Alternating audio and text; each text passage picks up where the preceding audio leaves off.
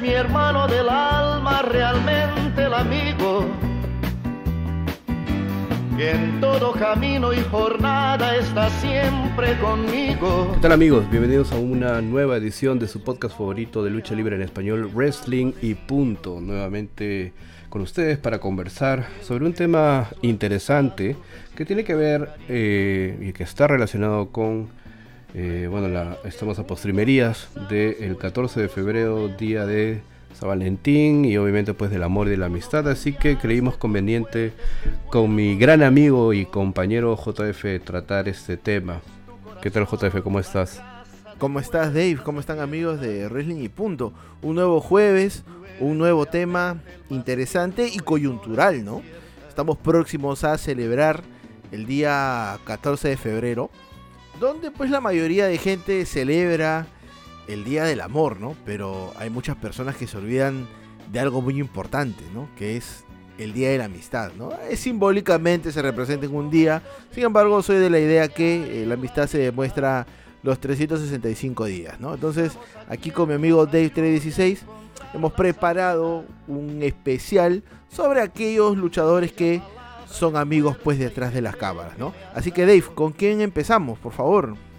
Eh, bueno, y antes de comenzar, ¿no? también acotar que en este negocio de la lucha libre, como ya lo han manifestado varios luchadores, es muy difícil tener amigos de verdad. Y estos amigos en muchos casos se cuentan solamente con los dedos de la mano. Que al final es también así en la vida misma, ¿no? Uno tiene esos amigos que eh, incondicionalmente van a estar ahí para uno y a pesar después de del tiempo que pase siempre presente presente. Sí señor JF por claro cómo no.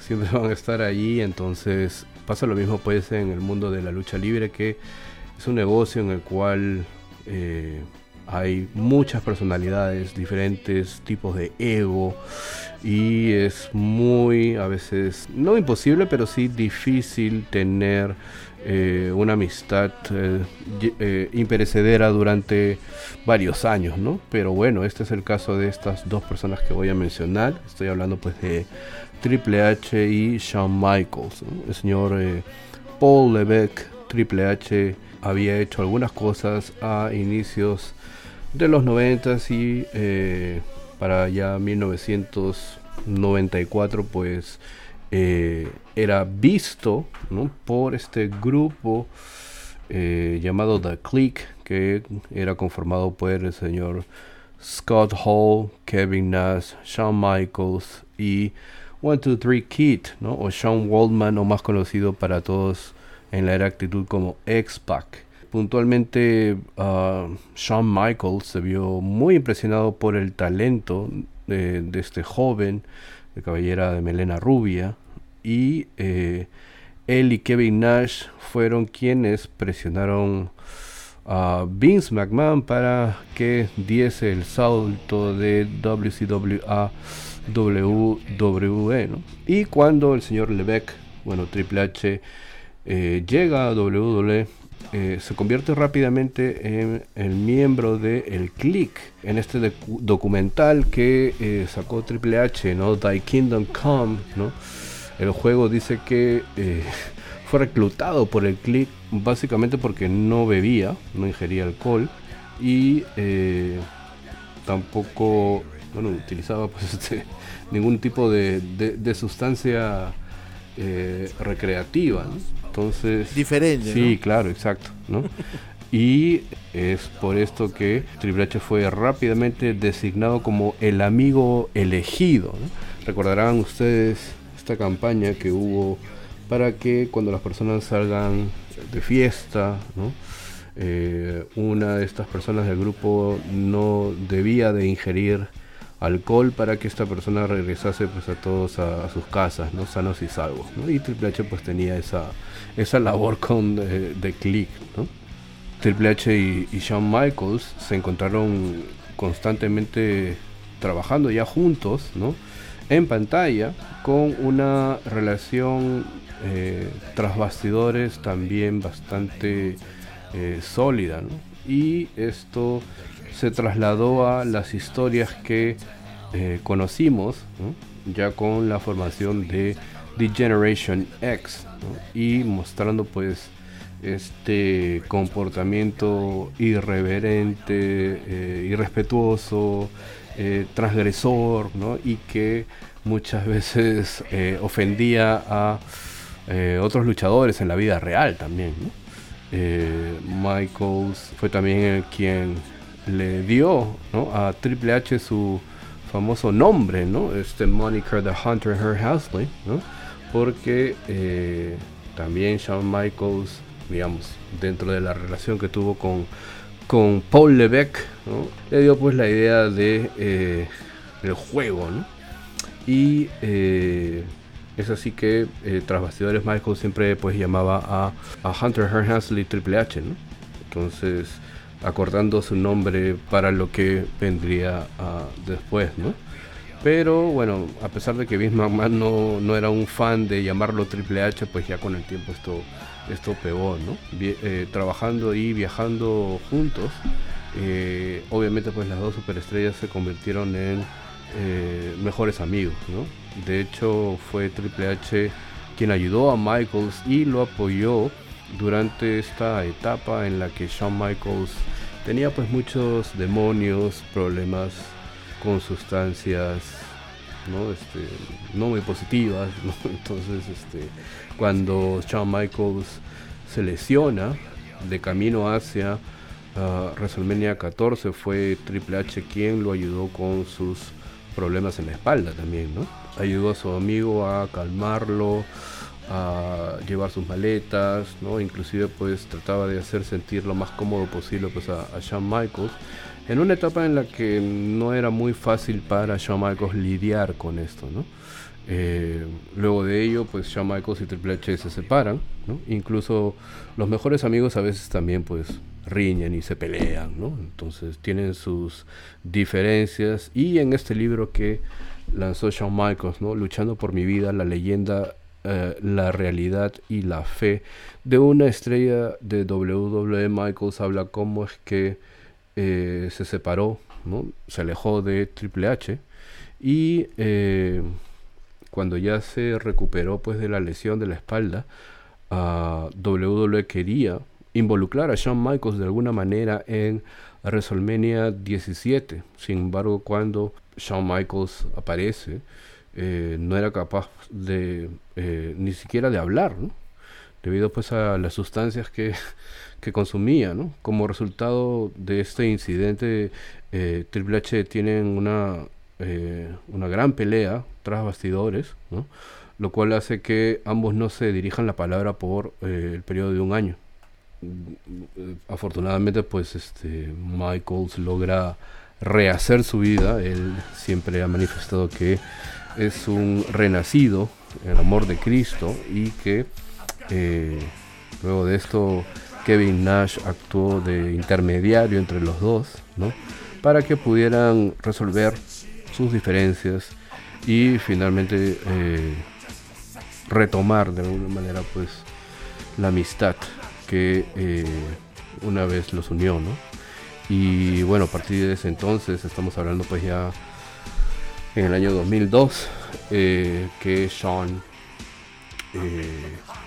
regresa a hacer cosas con WWE. Recordarás tu JF este Royal Rumble del 2002 en donde Shawn Michaels es entrevistado desde WWF a New York, en donde Shawn este, da sus, inclusive sus pronósticos de quién podría ganar la batalla real. Entonces eh, se ve ahí, se ve ahí ya un Shawn Michaels eh, sobrio, recuperado. Entonces y a partir de ese año, eh, bueno, todo lo que ya hemos disfrutado de Shawn Michaels hasta el año 2010 eh, de su retiro, eh, pero entonces queda, sin lugar a dudas, es una de las amistades o de las historias de amistad ah, más grandes que hay en el negocio y obviamente pues en WWE, ¿no? Exacto, y, y mira cómo es el tiempo, ¿no? Actualmente Triple H está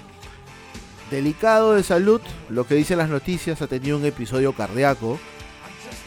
Y qué mejor persona para reemplazarlo que su mejor amigo, ¿no? O sea, no le dejas pues tu casa, no le dejas la llave eh, de la cochera a una persona en la cual no confías, ¿no?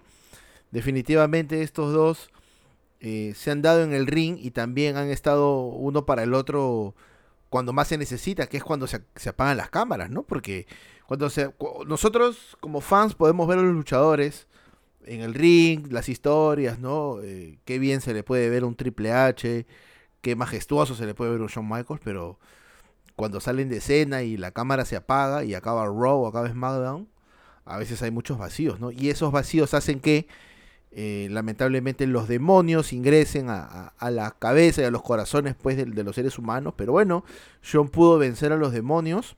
Les aplicó un Switch en Music y, bueno, acá estamos, ¿no? hablando de esta amistad, ¿no? También, como parte de este programa, tenemos pues a Trish Stratus y Lita, ¿no? Que sin lugar a duda son dos de las luchadoras más populares que jamás hayan ingresado a la WWE, ¿no? Ambas han sido rivales en la televisión y dentro del kayfabe, ¿no? Eh, incluso algunos fans se preguntan si es que realmente esta rivalidad eh, también se da fuera de las pantallas, ¿no? Pero bueno, hay que aclarar que no, que Trish y, Lita, perdón, son amigas y muy buenas amigas, ¿no? Ellas han sido pues amigas a lo largo de sus carreras en WWE e incluso durante la inducción al Salón de la Fama de Trish, ella reveló que Lita era su mayor enemiga y su mejor amiga en, a, la vez, ¿no? Incluso WWE tiene un documental de ellas llamada, pues, ¿no? Lita y Trish, mejores amigas, mejores enemigas, ¿no? Dentro de una entrevista también para ESPN Canadá, la miembro del Salón de la Fama de WWE, Trish, habló sobre su relación con Lita, ¿no? Dice, ¿no? La conexión era única y no te la puedes imaginar. Realmente no habían mujeres que estuvieran haciendo lo suyo en el ring, es decir, luchar, ¿no? Pero luego me di cuenta que habían dos mujeres que estaban entrenando y firmaron prácticamente al mismo tiempo, ¿no? Y dijimos que esta división tenía que hacerse un lugar en la programación. Ahora, si vamos hacia atrás, Dave, en esas épocas, las luchadoras tenían pocos minutos en televisión, tenían segmentos, pero sobre todo eran utilizadas de otra forma, eran atracciones. ¿Cierto, Dave? De repente estoy equivocando.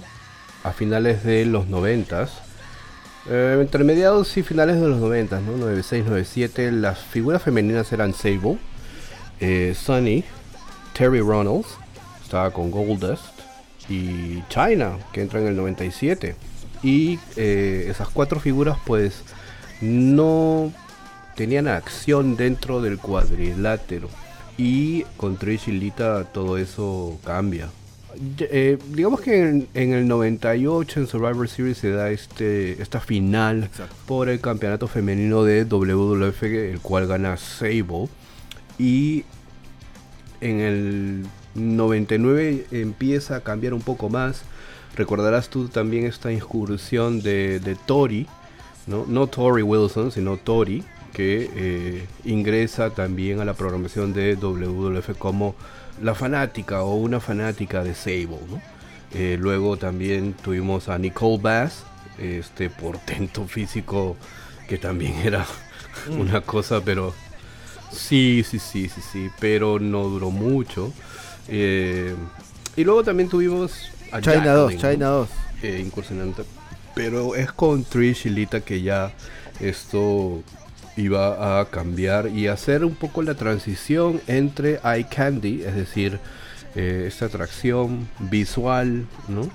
Eh, para el público masculino, pero ya eh, con un poco más de interacción dentro del ring, ¿no? Porque ya luego recordarás que ingresa Ivory en el 99, también ingresa Exacto. Bueno, Deborah no luchó mucho. Eh, luego ingresa Molly Holly. Luego eh, eh, tenemos también a. Y ya con la invasión pues de WCW se integra pues Stacy Kibler, Tori Wilson. Mm. claro. Jazz. ¿Mm? Este. Claro. Tori Wilson.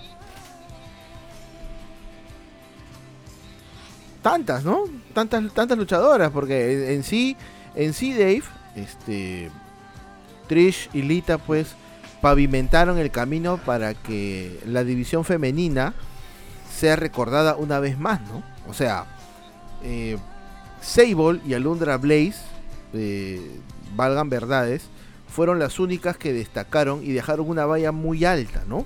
Una valla que era hasta ese momento imposible de superar, ¿no? Trish y Lita comenzaron esta división renovada siendo dos nombres importantes dentro de la nómina de la WWF, ¿no? Incluso tan importantes, Dave, y se podría hacer una similitud con La Roca y Stone Cold, ¿no? O sea, así de importante llegaron a ser. Sí, sí, yo creo que si es que hay que hacer un paralelismo, una analogía entre lo que fue Austin y La Roca, Trish y Lita son eso, ¿no? En el ámbito femenino y el poder ser el evento estelar en un Raw del 2004 por el campeonato femenino te dice mucho, ¿no? Fue una tremenda lucha. Algo impensado. Tremenda lucha. Y, y, claro, o sea, aparte de la lucha, ¿no? O sea, fueron cosillas que se, que se, que se fueron dando, ¿no? Trish y Lita y la amistad ayudaron a construir una división con nombres como Victoria, Molly Holly y Jazz, ¿no? Dando lugar a una superación personal y profesional para las antes mencionadas y también para las que vendrían mucho después, ¿no? La amistad entre los luchadores suele terminar cuando dejan de trabajar juntos, ¿no? O cuando de repente un luchador se va pues a una empresa distinta, ¿no? Sin embargo, fue todo lo contrario para Trish y para Lita, eh, ya que hicieron el esfuerzo de permanecer de cerca una de la otra, cuadrando agendas teniendo días eh, libres para poder pasar tiempo juntos. Madrina o padrina. Y es más, Amy Dumas, que es el nombre real de Lita, en que fue nombrada madrina del primer hijo de Trish. Tú y tu cónyuge no estén. De, Max. ¿no? Y eh, qué significado tiene puede ser eh, padrino o madrina, mi querido amigo Dave 316? A esta persona, ¿no? De una manera implícita, pero es un signo de, de amistad eh, porque, valga verdades, algunos nombran eh, padrino madrina de sus hijos a el hermano, la hermana, un primo, ¿no?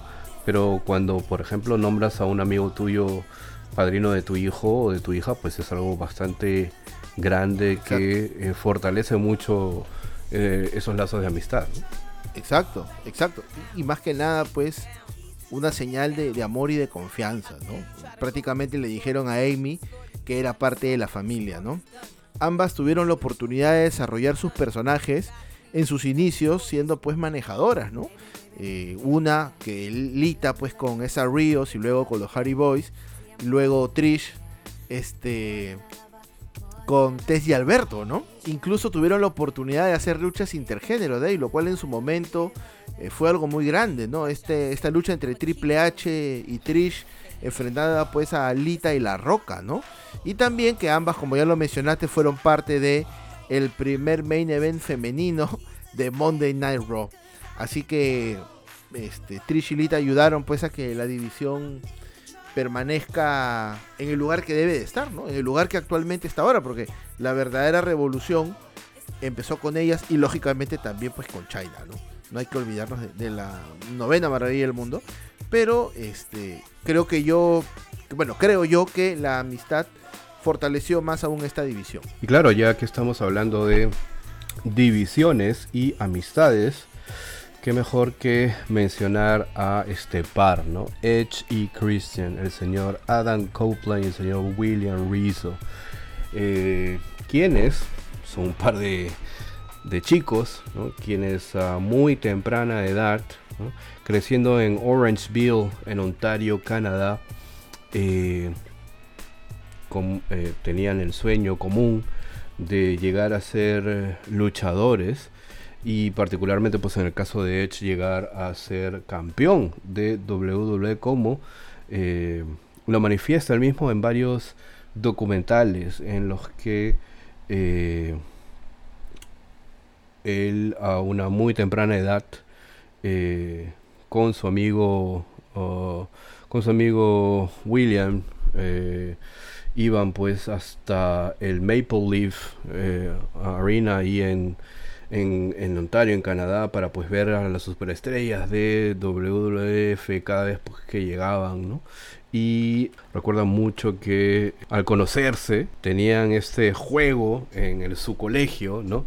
Que eh, simulaban que el, eh, el, el hall principal de entrada, que era pues como cuando uno ingresa a estos colegios que hay en, en Canadá, ¿no? Tienen eh, obviamente pues la puerta principal de entrada y luego este se abre hacia un pasillo bastante amplio, ¿no? Y luego pues viene el pasillo estrecho para hacia las aulas, ¿no? Pero simulaban que este cuadrado era su cuadrilátero, ¿no? Y eh, rebotaban pues en las paredes simulando que eran, que eran las cuerdas. El joven Copeland y el joven Rizzo.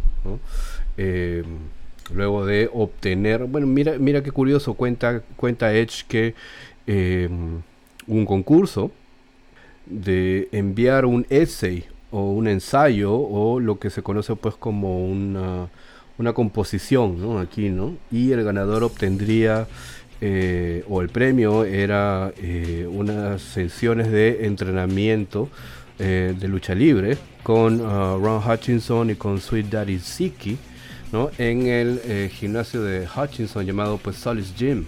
El joven Adam Copeland ganaría el concurso ¿no? a la mejor composición y tendría pues estas lecciones con eh, Ron Hutchinson y con Sweet Daddy Siki. ¿no? Eso le sirvió para empezar esa formación. Y también obviamente eh, el joven Rizzo, Christian, también este, ingresaría con él. ¿no? Y ambos formarían ¿no? una pareja en el circuito independiente de Canadá, luego de completar su entrenamiento con Hutchinson y con Sweet Daddy Siki. El, dúo usaría muchos nombres dentro del cuadrilátero, ¿no? Sexton Hardcastle y Christian Cage, respectivamente Edge y Christian, o también luchaban bajo los nombres de High Impact, Suicide Blondes, Revolution X, uh, Hard Impact y los Canadian Rockers. ¿no? Fueron parte de una facción que se llamaba Thug Life, o vida de pandillero, vida de, eh, de renegado en 1997 y este grupo ¿no? estaría formado pues Cage, ¿no? es decir, Christian, Edge, John y Legend o eh, más conocido como Just Joe. No sé si te acuerdas de este personaje fugaz a mediados o finales del 2000, ¿no? Que ingresaba a veces a los camerinos, ¿no? Y le preguntaban, ¿tú quién eres? Yo soy solo Joe, ¿no? Just Joe, ¿no? La verdad que muy fugaz ese personaje, ¿no? Rhino Richards, que pues estamos hablando de, de Rhino, ¿no? Bloody Bill Scullion, Big Daddy Adams y Martin Kane, ¿no? Ese era el stable o el grupo, la pandilla, ¿no? de y Christian. Ya por el año pues de 1998 Edge y Christian empezaban a hacer pareja en eh, promociones o compañías independientes tales como Insane Championship Wrestling y Southern States Wrestling. ¿no? Y luego de eh, este paso por el circuito independiente, primero Edge llegaría a WWE en el digamos que a inicios del 98, pero ya teniendo una participación mucho más activa para el verano de 1998 y luego pues le seguiría Christian, ¿no? quien eh, eh, formarían con eh, Gangrel este grupo ¿no? llamado The Brute o la secta, ¿no?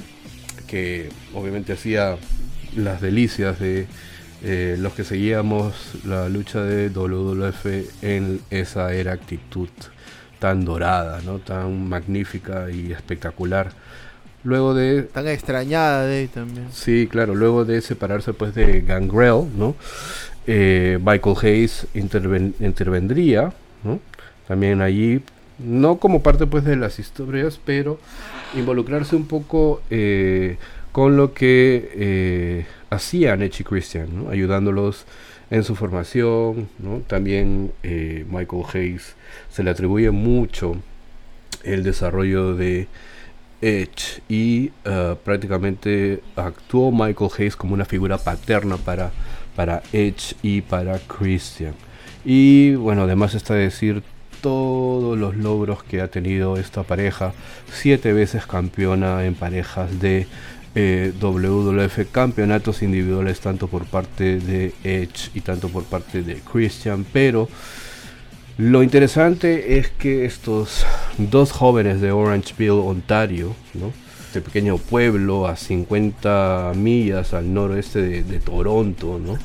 siendo muy juntos y muy unidos en todo momento, ¿no? porque justo para hacer este, este, este podcast estaba viendo un poco sobre eh, la inducción de Edge y el speech o el discurso que da Christian al inducir a Edge. Empieza obviamente pues con algunas bromas y esto, pero digamos que el aporte central del speech era que eh, recuerda mucho Christian cuando ambos se uh, o cuando se cuando ellos empezaron a en, el negocio Edge le dice a Christian yo la tengo que hacer en este negocio tengo que hacerla en este negocio. Eh, y cuando eso suceda, eh, voy a comprarle una casa a mi madre para asegurarme de que ella no tenga que preocuparse nunca jamás por mí. Y eso obviamente es un momento bastante sensible cuando ves a Christian diciendo eso porque recordemos que la madre de Edge era eh, madre soltera y el mismo Edge cuenta que a veces tenía hasta tres trabajos para poder criar a su hijo y obviamente también para que pudiera seguir persiguiendo este sueño de convertirse en eh, luchador. Eh, es bastante emocionante, por decirlo menos, este momento. Y justamente esta amistad ha sido también parte de un elemento esencial dentro de la carrera de ambos. Entonces es una amistad que también perdura durante muchos años, porque uno puede estar en alguna compañía, en el caso pues de Christian, que ha pasado pues por dos o tres compañías, Edge siempre ha mantenido su relación con WWE, pero ambos siguen, ¿no?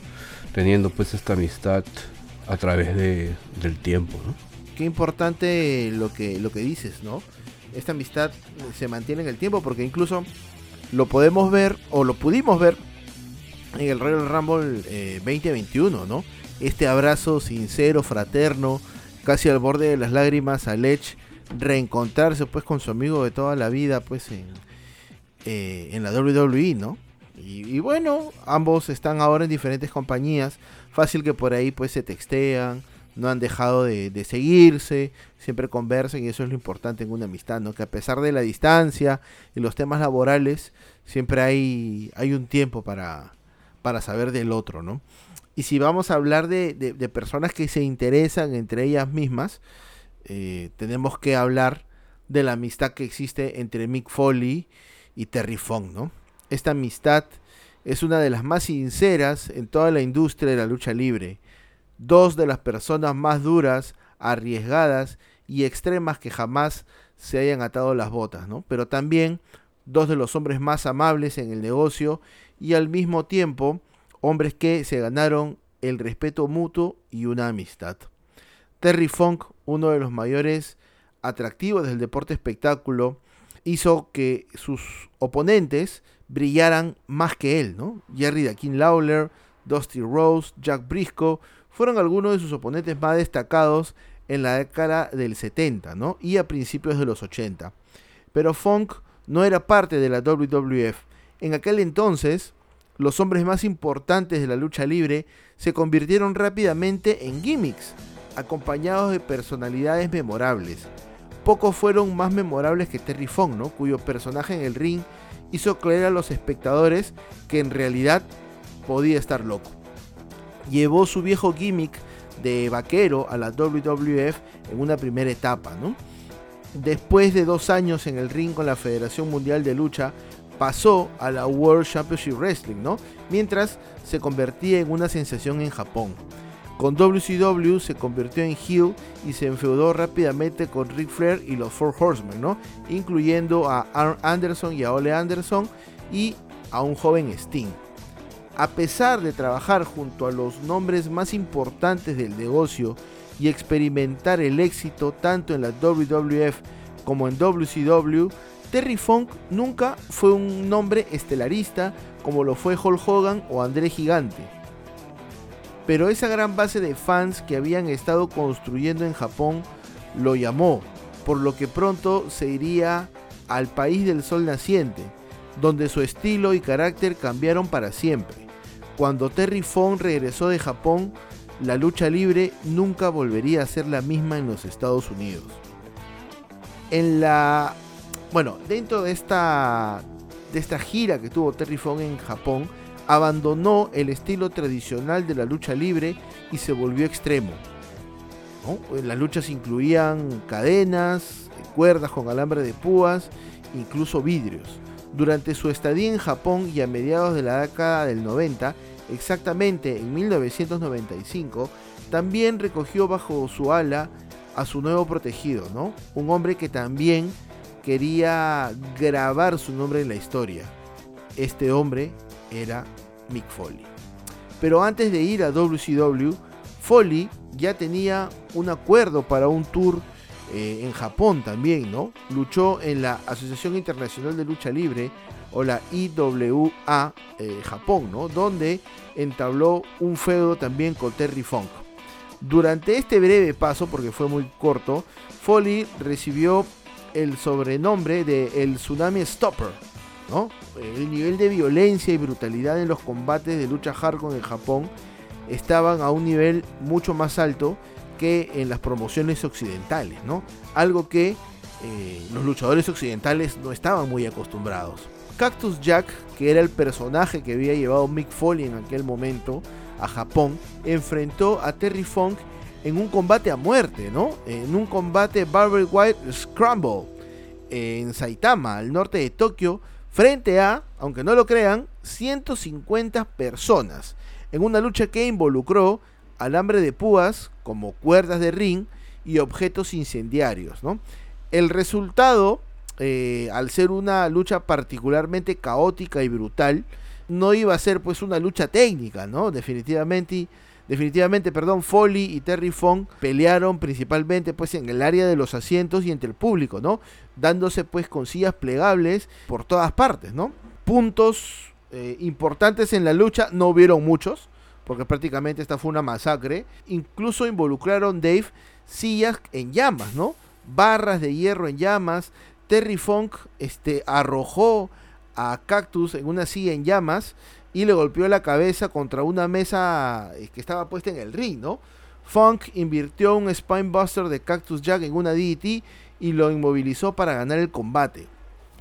Pero quizás la lucha que marcó eh, la amistad, aunque parece raro de decir, ¿no? Es uno de los momentos más hardcore de la época, ¿no? El 20 de agosto de 1995, en la misma empresa, ¿no? En el torneo King of the Deathmatch. En un evento en, el estadio pues de Kawasaki, ¿no? Un estadio al aire libre, que contó eh, con algunos de los combates más sangrientos y más violentos en la carrera de Mick Foley, ¿no? Cada nivel del torneo presentaba una nivel, un nivel de violencia este, más alto, ¿no?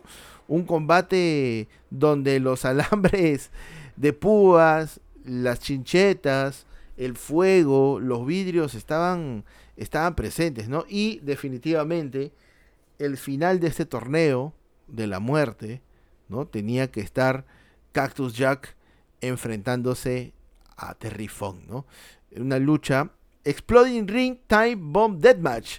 O sea, en la traducción sería una lucha eh, con una bomba de tiempo, una lucha de muerte con una bomba de tiempo, ¿no?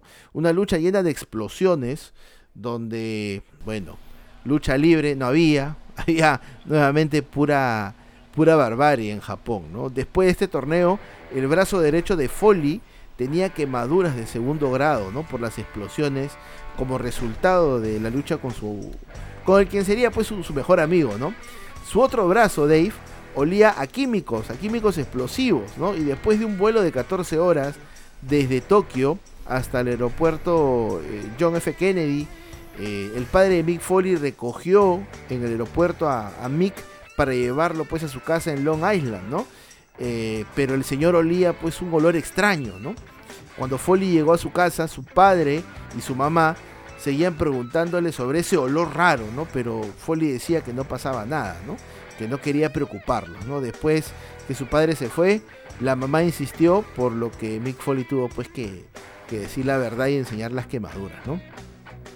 Entonces, definitivamente esta amistad se basó en los golpes, ¿no? Y a pesar este, de la derrota de Terry Funk a manos de Mick Foley, porque fue Mick Foley quien se llevó el título, el título de King of the Dead Match, esta lucha impulsó a la escena pues este hardcore, ¿no? En los Estados Unidos. Funk volvía como el, uno de los reyes del hardcore eh, en su regreso a los Estados Unidos como parte de una nueva fuerza emergente que terminó siendo la ECW, ¿no? Con él llegó Cactus Jack y llegaron también los alambres de púas y otras barbaries más que se vieron, ¿no? Las sillas, bueno, el fuego, en, las luchas que se dieron en la, extinta empresa de Paul Heyman, ¿no? Eh, hay que mencionar también, Dave, que la gente ayudó mucho a estos dos, ¿no? O sea, la gente sabía que Terry Funk eh, estaba apadrinando a, un joven Mick Foley, ¿no? Este, Foley ya tenía un firmado contrato con la WWF y se despedía de la, de la ECW entre cantos de la gente, ¿no? Que la gente pedía que no se marchase, ¿no? A sus 50 años, por otro lado, Terry Funk aceptó ayudar a que la ECW despegara, ¿no? Incluso cuando los médicos le dijeron que tenía artritis degenerativa en la rodilla y que tenía que ser reemplazada.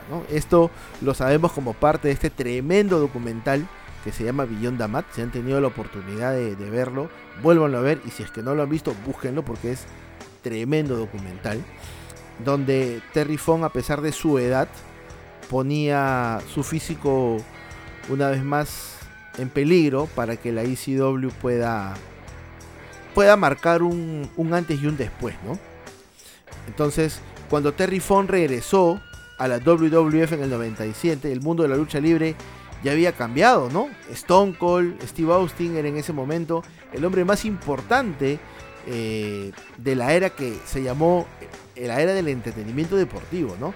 Después de un año se retiró una vez más, pero estos retiros pues de, Mick de, Terry Fong, perdón, son se podrían decir pues efímeros, ¿no?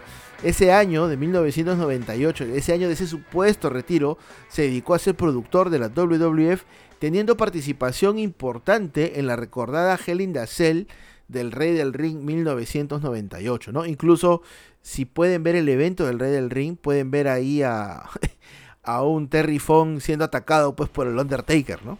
Este, como parte del match, ¿no? Eh, entre el año 2000 y 2017, Terry Fong haría regresos esporádicos ¿no? este, para la WWE eh, mientras actuaba en circuitos independientes. ¿no? Cumplió 60 años y todavía lo seguía dejando todo en el ring. Incluso cuando las cámaras desde la televisión ni siquiera este, cubrían los eventos. Estos eventos independientes, chiquitos. ¿no? Y después de casi 7 retiros, tantos campeonatos y una carrera que le valió una notoriedad mundial, Terry Fong finalmente fue incluido en el Salón de la Fama en el año 2009. ¿no? Cuatro años después, su mejor amigo Mick Foley también fue inducido. ¿no? Eh, hoy, actualmente, Funk está en una edad muy avanzada eh, y con achaques propias de la edad. ¿no? Eh, actualmente tiene la lucha más importante de su vida y es una lucha contra la demencia, ¿no? Y está en un centro de vida asistida en los Estados Unidos, ¿no? Eh, Foley hace un mes atrás aproximadamente este, ha participado muy activamente en sus redes sociales para darle mucho ánimo a, Terry Funk, ¿no? Para darle mucho, mucho ánimo, para desearle lo mejor, ¿no? Eh, incluso Mick Foley eh, en muchas entrevistas también ha contado este, anécdotas, ¿no? Le preguntaron una vez si era verdad que Terry Fong alguna vez fue apuñalado por un fanático en Corpus Christi, ¿no? Después de un show donde Funk actuaba de villano, ¿no? Y Mick Foley lo confirma, ¿no? Y, y, es más, es algo muy gracioso porque Terry Fong se negó a presentar cargos, ¿no? Contra este fan. y le dijo pues algo muy importante Terry Fong a Mick Foley, ¿no? ¿Cómo podría castigar a alguien que me hizo el último cumplido como villano? Y Terry Fong le dijo, ¿no? El mejor luchador y el mejor heel de la vieja escuela soy yo. Entonces imagínate, Dave, la devoción a tu oficio y cuán entrado en tu personaje tienes que estar para ser atacado físicamente y estar cerca de la muerte y salir, ¿no? Hice mi trabajo de manera formidable. El año pasado, los problemas pues de, Terry Fong se, hicieron públicos. Este, pero ya está mejorando con el favor del Todopoderoso, ¿no? Ya lo ha dicho muchas veces, Mick Foley, Terry Fong es un gran amigo, sino también es su mentor, una de las mayores influencias en la carrera de Foley, ¿no? El mejor luchador en su opinión de todos los tiempos, no solo por su asombrosa variedad de, luchas, ¿no? Sino por lo que dejaba en el ring, ¿no? O sea, Terry Fong eh, hacía ver que la lucha libre pues era fácil de creer, Incluso en sus últimas presentaciones ya trataba a los fanáticos de darle siempre lo mejor, ¿no? Eh, no le importaba si es que hubiesen 100 personas o 1000 personas en, las arenas, siempre dejaba todo por los fans. Y, y, no solamente por los fans, sino también por todas las personas que eh, son parte de un show de lucha libre, ¿no? Llámese un árbitro, el que toca la campana o cualquier luchador que se haya cruzado en su camino, ¿no? Eh, como lo dice el documental Beyond the Mad, ¿no? Ellos son más amigos cuando se golpean más duro y pueden generar más plata, ¿no? Entonces, son casi 30 años de amistad y ojalá pues que Terry Fong se siga mejorando, ¿no? Y que Mick Foley esté ahí para él siempre. Sí, es, en realidad es una historia que va mucho de la mano con el desarrollo de cómo eh, se fueron dando muchos hechos en la industria de la lucha libre. Terry Funk, eh, un luchador clásico que hace una transición eh, de una época en la que bueno teníamos a los Luces, a los Bon los Fabulous Freebirds, eh, en los 70s, ¿no? Ahí a los hermanos, pues obviamente Funk, ¿no? Dory y Terry Funk, siendo obviamente estrellas dentro de varias empresas, incluyendo pues NWA ah, eh, y obviamente especialmente Terry Funk. Siendo partícipe de muchas compañías, ¿no? ECW, WWF, WCW también. Entonces, eh, y que a la par, pues este joven Foley eh, también empiece a marcar su impronta dentro de la lucha libre. Eh, su estilo de lucha violenta. Y que ya Funk en finales de su carrera se vuelva, porque tú ves el Terry Funk en sus inicios con sus hermanos, con su hermano Dory y es otra cosa, ¿no? Pero este, este Terry Funk de sus últimos años era pues el más crudo, rudo, recio, ¿no? Y, y eso pues creo que marcó también un antecedente en Mick. Y que como tú dices, esa amistad se mantenga pues durante varios años también es, es muy elogiable y rescatable. Otra amistad que también nosotros hemos eh, visto, eh, sigo testigos de en la pantalla, es esta pues que eh, hay muchas veces entre el manager y el talento, el decir el luchador o la superestrella. Esta relación que nosotros tenemos en cámaras, ¿no?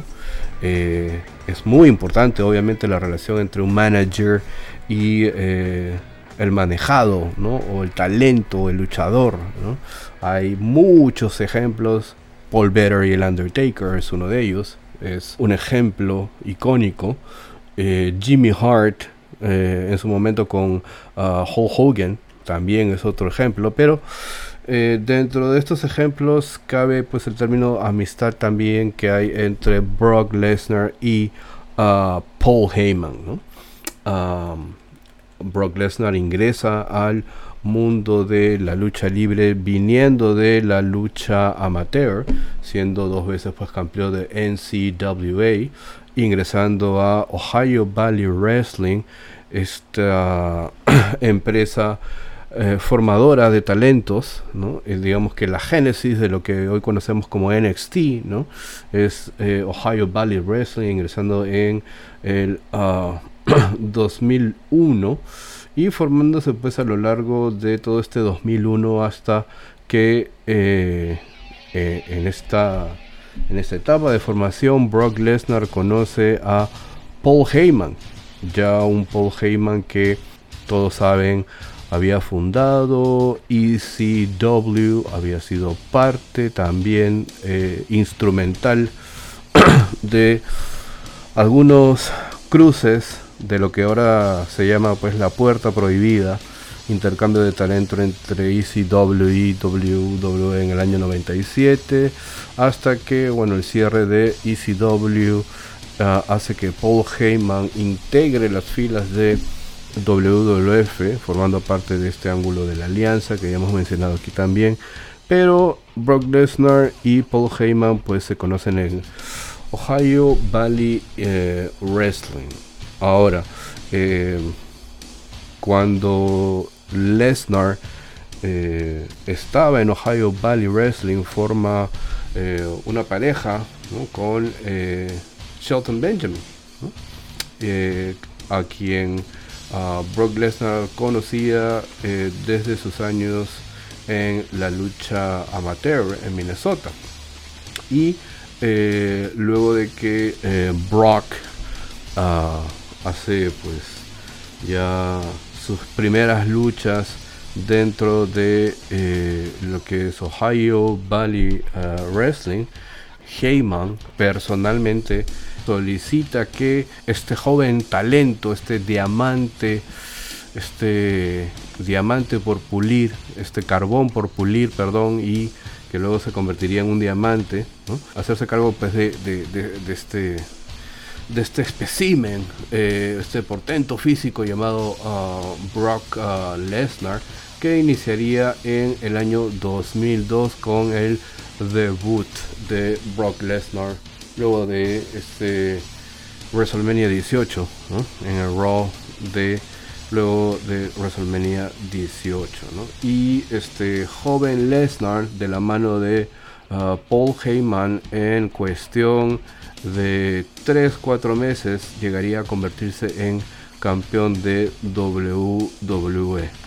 Y como ya hemos también mencionado aquí en ediciones anteriores del podcast, la traición del el manejador en pantallas de Paul Heyman se da pues en este Survivor Series del año 2002 en donde Paul Heyman traiciona a Brock Lesnar para prácticamente darle el título al Big Show. Luego de este quiebre, Heyman haría otras cosas dentro también de la programación de WWE, llegando a ser gerente general de la marca SmackDown. Y Paul Heyman, o perdón, Brock Lesnar, eh, llegando hasta el año 2004 para despedirse de la lucha libre y de la empresa de Vince McMahon para ah, ingresar pues al mundo de las artes marciales mixtas. Sin embargo, Heyman no perdería contacto con Brock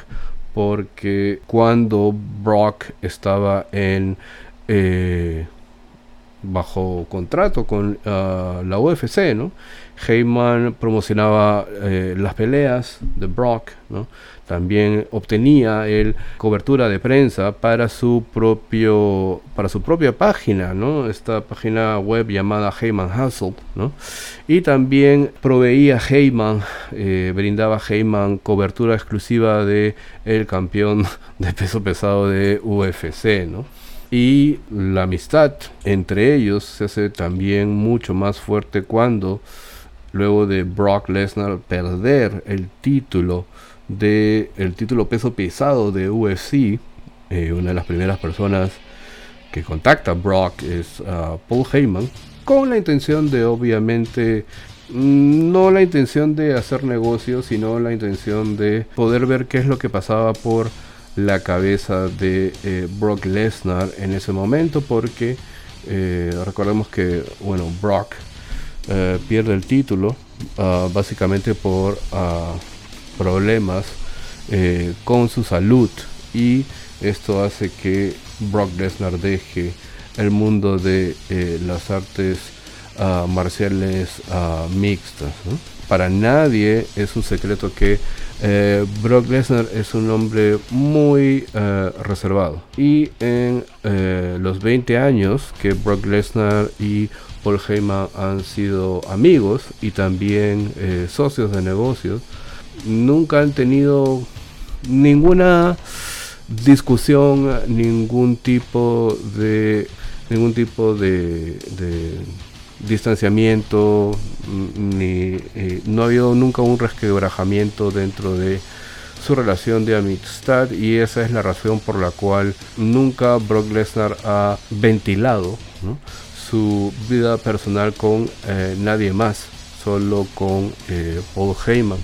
Entonces esto dice mucho de la relación de amistad que existe entre eh, Brock Lesnar y eh, Paul Heyman, quien, bueno, como todos saben, recientemente dentro de la historia ha, habido un resquebrajamiento dentro de su relación, ¿no? Ante las pantallas, pero eh, obviamente para nadie es un secreto que Brock Lesnar y Paul Heyman son una unidad que a través de ya 20 años se ha mantenido eh, sólida y firme, no solo ante las pantallas, sino también eh, tras bastidores como eh, buenos amigos que son. Yo también quería tocar esta amistad que existe entre Sasha Banks y Bailey, ¿no? Esta amistad que se entrelaza desde sus tiempos en NXT y a lo largo de los años han podido cimentar esta amistad, ¿no? Amigas y enemigas en la pantalla de la WWE, así como Lita y, Trish. Este nos toca pues vivir esta historia en esta nueva generación, ¿no? La ex campeona femenina de SmackDown, Bailey, fue invitada eh, al podcast que tiene New Day, ¿no? Este podcast que se llama the Power, ¿no? Y durante su aparición en el programa se le preguntó a Bailey sobre su amistad con Sasha Banks. Bailey dijo que las dos no hicieron clic como amigas instantáneamente, pero terminaron haciéndose muy unidas con el tiempo. Bailey indica, ¿no? En realidad, en cuanto a nuestra amistad personal, eso tomó más tiempo porque somos personas muy diferentes. Cuando tuvimos nuestro combate por primera vez en Florida Championship Wrestling, literalmente los oficiales nos empujaron al ring, pero nos dieron solo 5 minutos. Estaba frente a todos los entrenadores y por suerte ninguno de mis compañeros estaba aquí todavía. Era solo la arena vacía, Sasha y los entrenadores. Si le preguntas a Sasha, te dirá lo mismo. Fueron literalmente 5 minutos sobre la marcha para tener un tryout y fue con ella. Creo que esa fue la mejor lucha que he tenido a pesar de que el tiempo fue muy corto. Estuve en las Indies durante cuatro años y medio, pero estoy bastante segura que fue el mejor match y simplemente no podía creer que lo había logrado en tan solo cinco minutos. Yo estaba como diciendo, ella me va a ayudar a mejorar. Puedo luchar con esta chica. Ella nunca estuvo fuera de ritmo en la lucha. Antes de aparecer en la pantalla de NXT, ambas trabajaron en luchas entre ellas y combates en pareja conocidos como los Dark Match, ¿no? Estas luchas que se dan antes de eh, la programación habitual de la WWE, ¿no? Como Sasha Banks también cuenta, tuvieron más de 100 luchas aproximadamente antes de poder hacer el salto a las pantallas de NXT.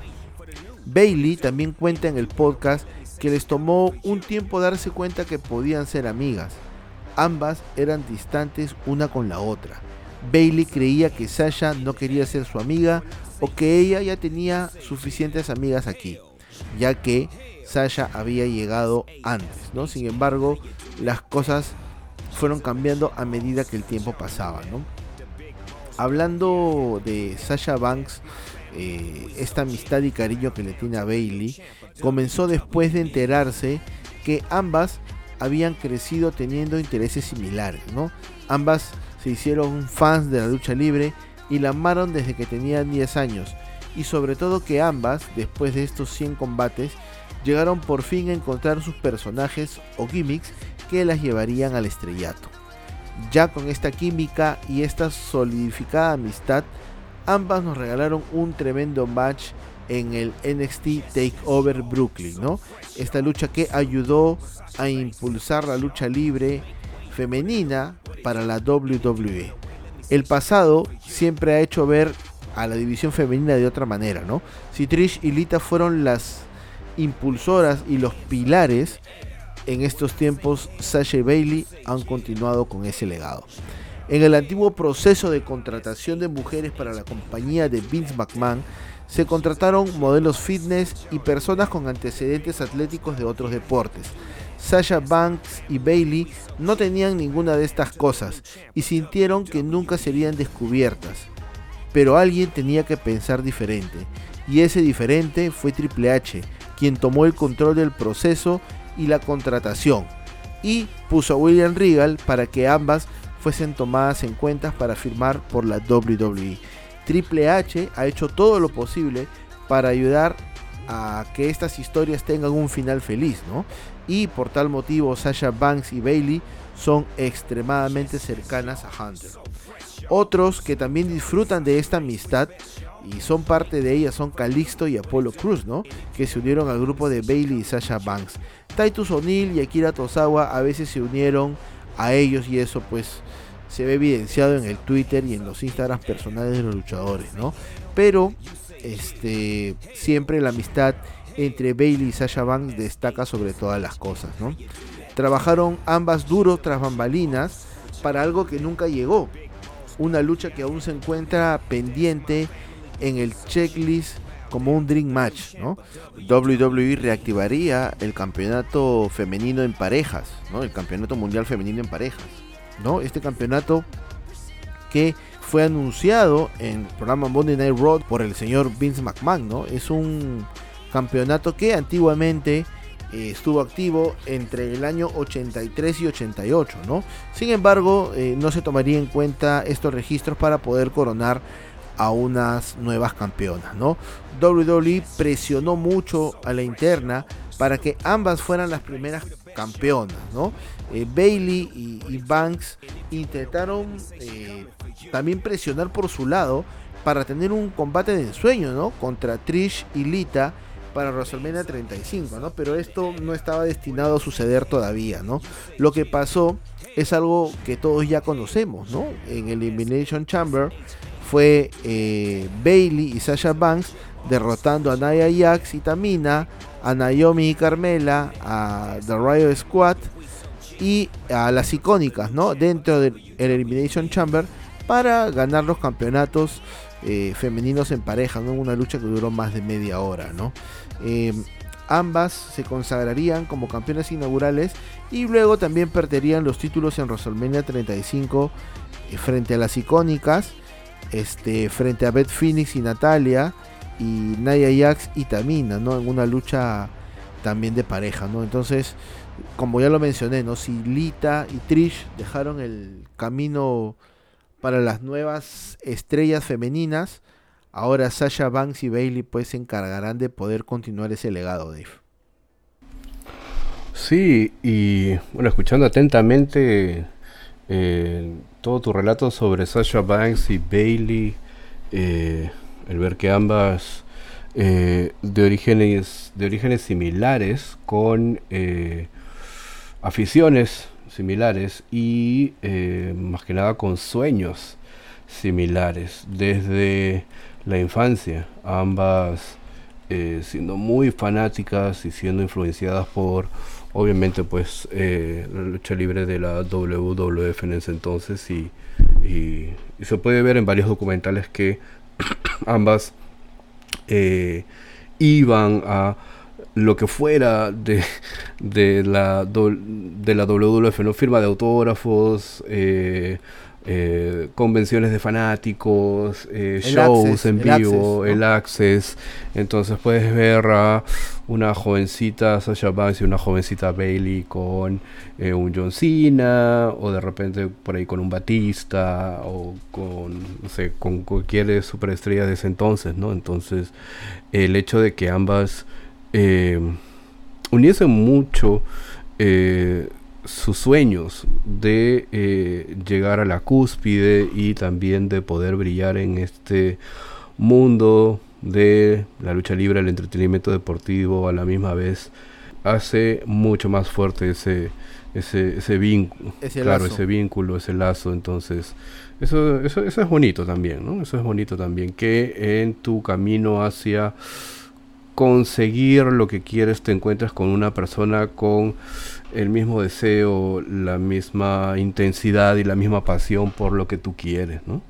Y, eh, y nada, bueno, es un ejemplo, pues, como ya dijiste, eh, si es que Lita y Trish eh, fueron la imagen de y sirvieron para que se geste este camino de la división femenina, pues Sasha Banks y Bailey creo que eh, son eh, las representantes sin ninguna duda de que el trabajo duro, el trabajo arduo y el esfuerzo pues eh, da dividendos, ¿no? Da dividendos. Y bueno, ahora ya pasando pues a otra amistad que también inicia ya, uff, hace 32 años, o de repente pues un poquito más, un poquito menos, pero básicamente eh, eh, ah, esto no es solo una historia de amistad, sino también una historia de eh, lealtad, agradecimiento y también mucho respeto. ¿no? Estoy hablando pues de el señor Mark Calloway y el señor uh, Vince McMahon, ¿no? Vince y el Undertaker.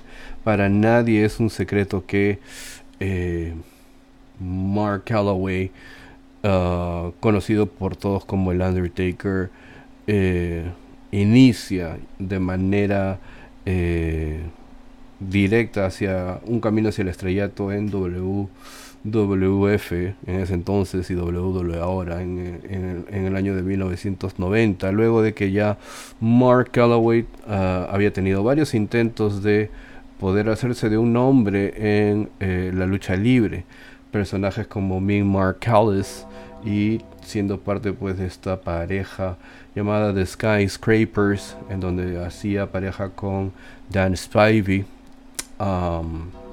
y que luego posteriormente eh, es rechazado, eh, específicamente por Arn Anderson, quien le dijo, eh, o perdón, por Ollie Anderson, no Arn Anderson, perdón, por Ollie Anderson, quien le dijo en su cara que nadie jamás pagaría un ticket por verlo luchar.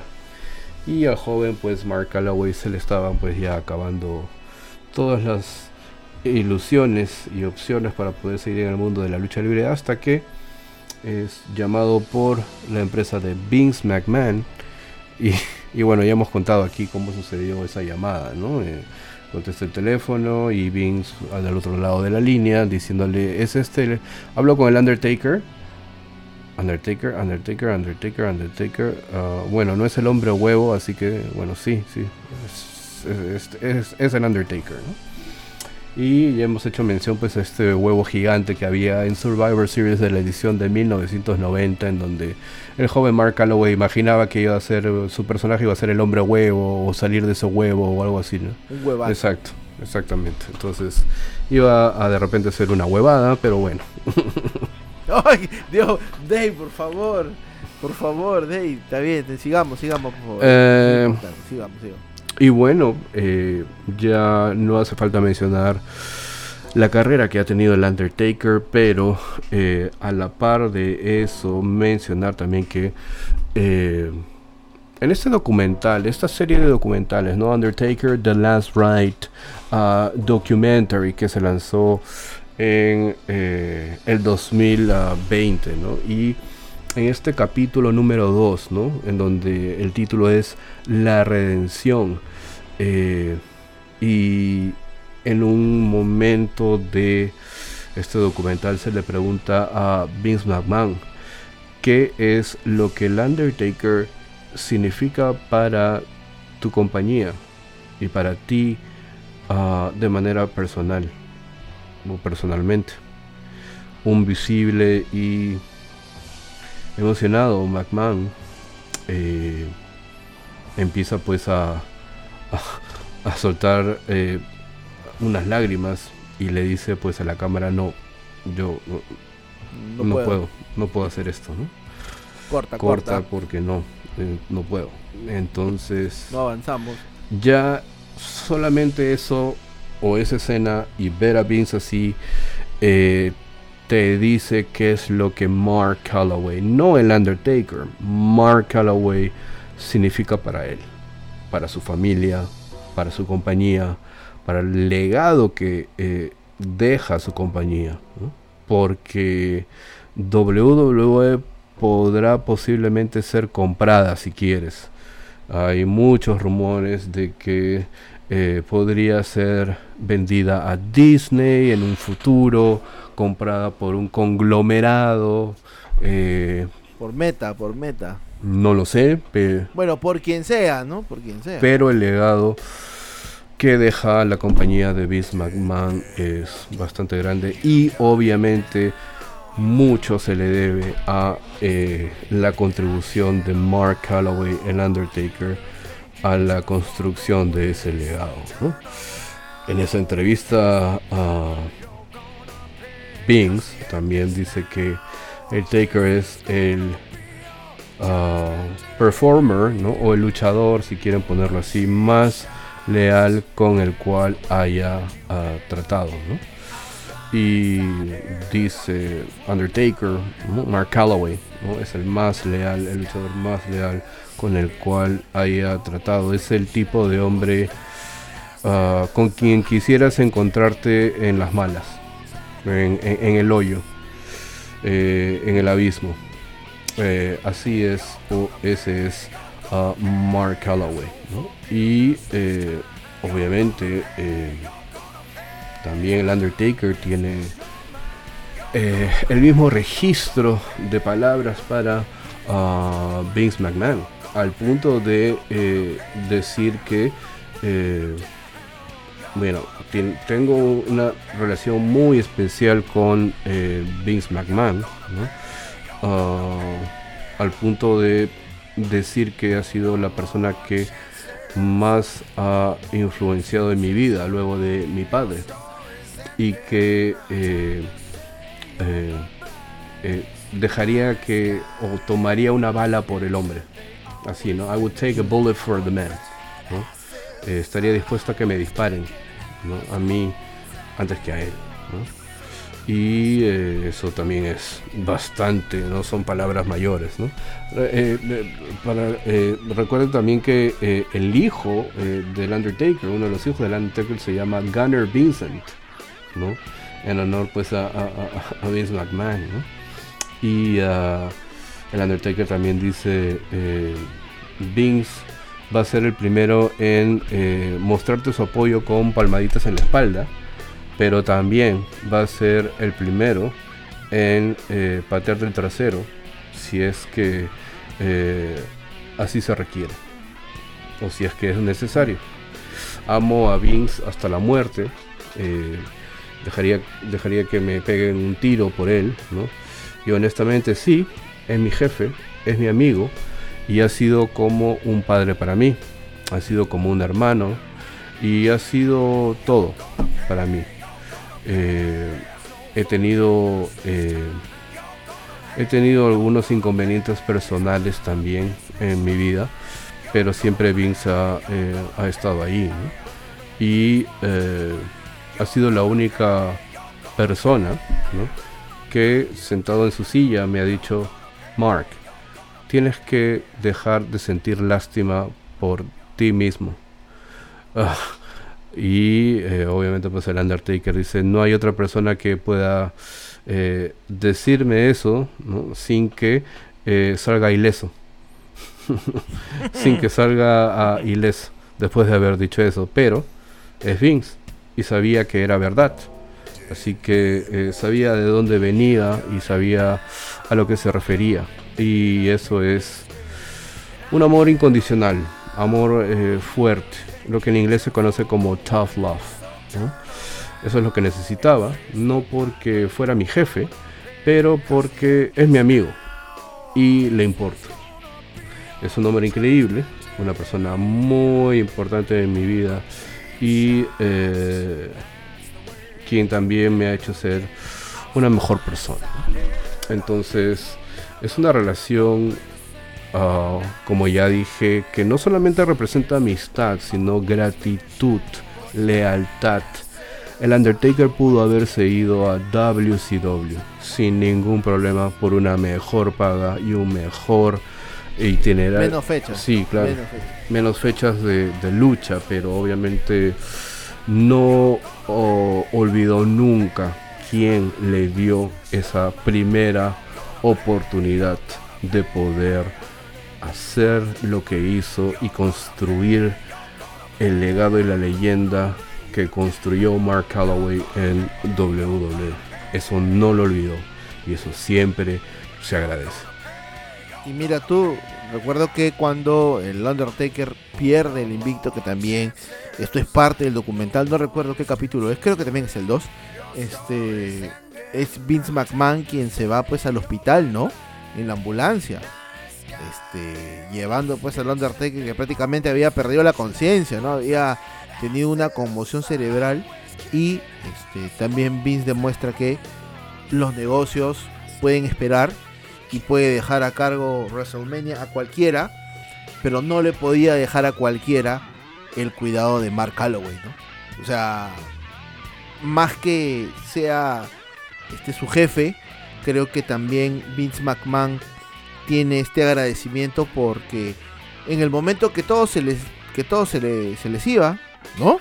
Este, en el momento donde las papas quemaban, el Taker eh, fue eh, fue leal, ¿no? Y fue leal porque no olvidó quién le dio la oportunidad de hacer lo que él lo que él ama. ¿No? O sea, no es quien te paga más, sino es quien te dio la oportunidad, quien apostó por ti. ¿no? O sea, ¿quién te dijo aló el Undertaker y no te dijo aló el hombre huevo, ¿no? O sea, y es más, yo, yo estoy seguro que si así el Undertaker hubiese sido el hombre huevo, esta relación hubiese tenido el mismo peso. Porque igual le estaba dando la oportunidad, ¿no? Claro, este, nadie imagina al Undertaker como el hombre huevo ahora, pero, pero sinceramente creo que, que habría ese nivel de agradecimiento, ¿no? Entonces, continuando con este programa, pues que está dedicado a la amistad y ya estamos casi al borde de las lágrimas, ya con tantas, tantas anécdotas y demás, también hay dos que se quieren mucho, ¿no? Y dos que este, empezaron de abajo, ¿no? Caso Kevin Owens y Sami Zayn, ¿no? Que descubrieron eh, que tenían objetivos similares eh, en la escena independiente canadiense, ¿no? Ambos talentos estaban tratando de conseguir la fama en Montreal, cuando luchaban entre ellos en un ring, ¿no? El interés mutuo de trabajar para las mismas promociones los unió en espectáculos eh, con arenas chiquitas, con público reducido, incluso hasta en pequeños gimnasios, ¿no? Esta amistad nace cuando Sami Zayn luchaba bajo su antiguo personaje enmascarado, el genérico, y Kevin Owens era conocido como Kevin Sting, ¿no? Eh, sus objetivos a corto plazo era eh, ser parte de las principales promociones independientes dentro de los Estados Unidos, llamada Ring of Honor y Pro Wrestling Guerrilla, ¿no? Eh, ¿Por qué no WWE o por qué no WCW? Porque lógicamente eso es el, paso final, ¿no? Pero hay que empezar pues desde el primer escalón, ¿no? Eh, ambos talentos decidieron hacer pues un equipo, ¿no? Ellos ganaron el campeonato en pareja de Ring of Honor y este fue un momento decisivo para ambas carreras, ¿no?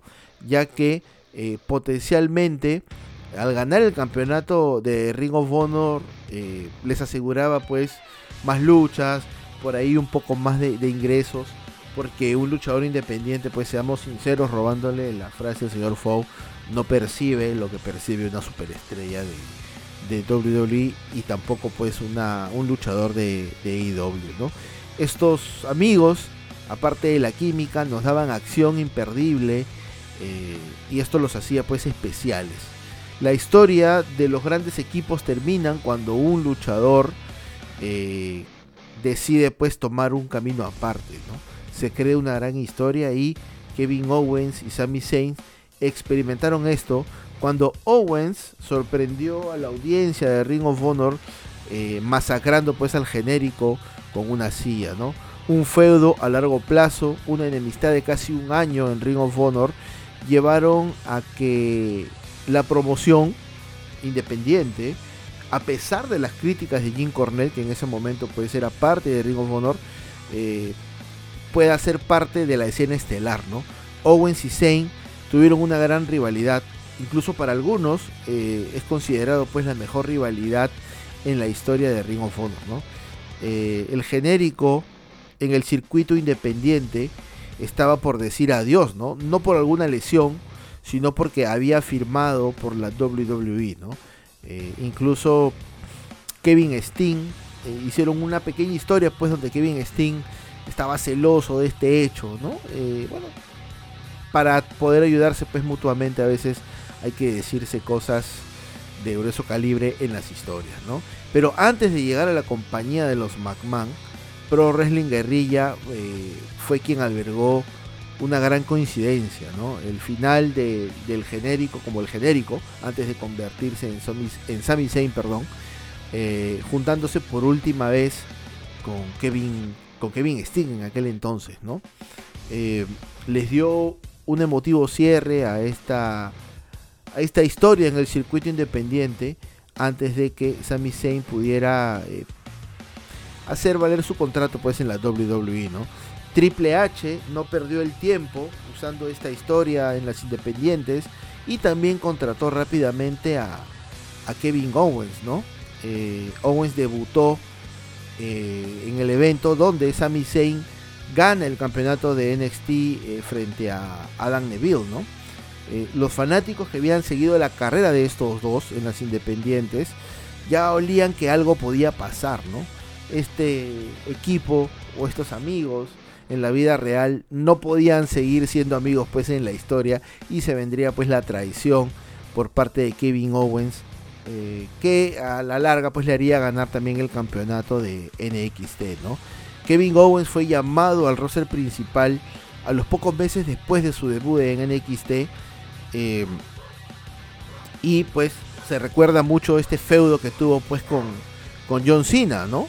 Incluso dentro de esta eh, de esta victoria que tiene Kevin Owens sobre John Cena, hay un pietaje que se muestra a Sami Zayn eh, muy emocionado, ¿no?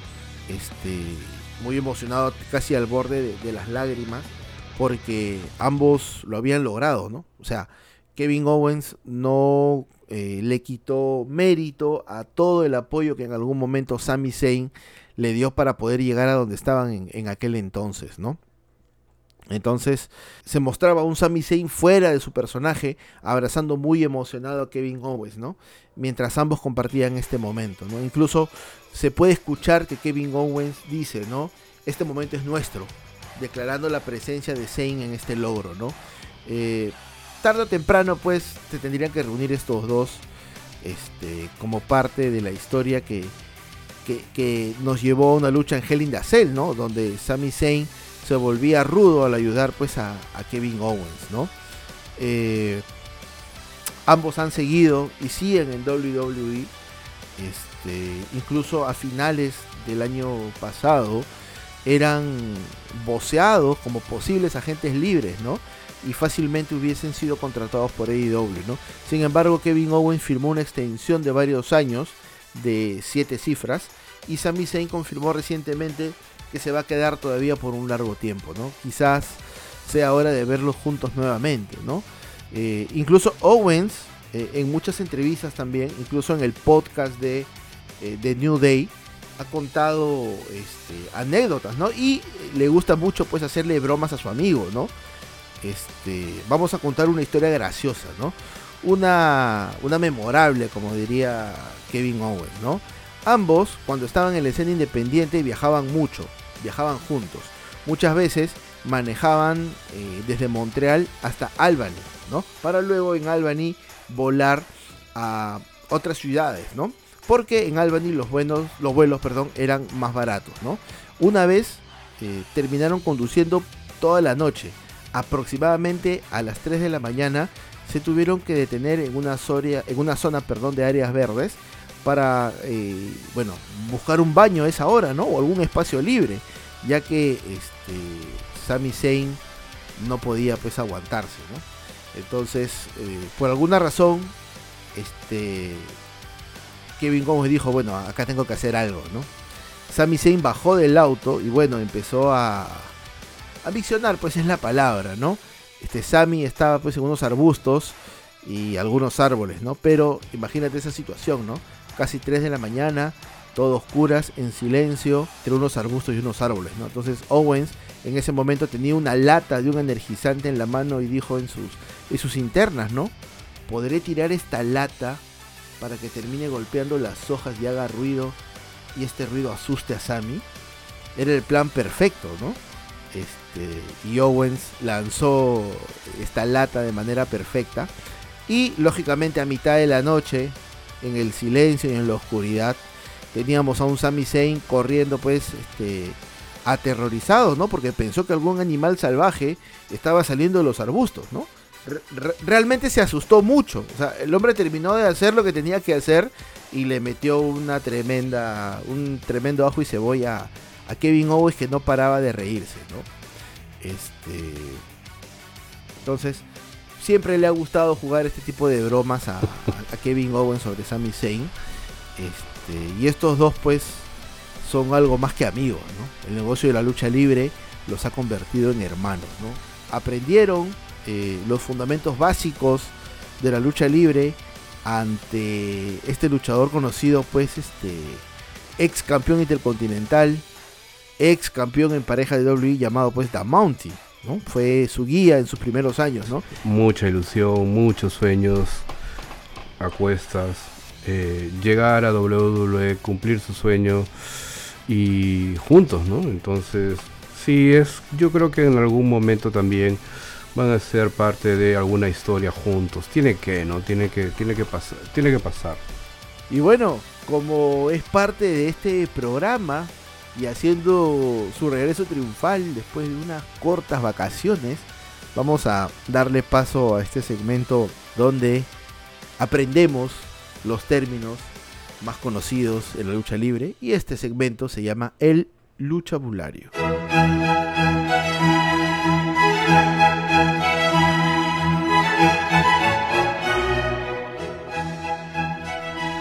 Adelante Dave, por favor. ¿Qué tal? Una nueva edición de este luchabulario con unos tres términos que eh, son bastante conocidos dentro de la lucha libre. Primero quería hablar un poco sobre el Aftermath o las revistas After. Es un tipo de eh, revistas que en su momento se referían al mundo de la lucha libre siguiendo las historias y los ángulos, eh, teniendo como patrón el eh, reportar y eh, dar información, pero bajo siempre la premisa del kayfabe, es decir, siguiendo una línea de historias en base a lo que sucedía con eh, los personajes. Este tipo de revistas eh, eran publicadas en su momento y están relacionadas al periodista Bill Apter. Una, uno de estos ejemplos es la revista uh, Pro Wrestling Illustrated que aún eh, sigue publicándose, hay una versión digital y también una versión impresa. Y eh, obviamente en su momento eh, la revista de la WWE o WWF que también sacó ediciones de o llegó a sacar y a tener ediciones de WWF Raw y también SmackDown uh, Magazine.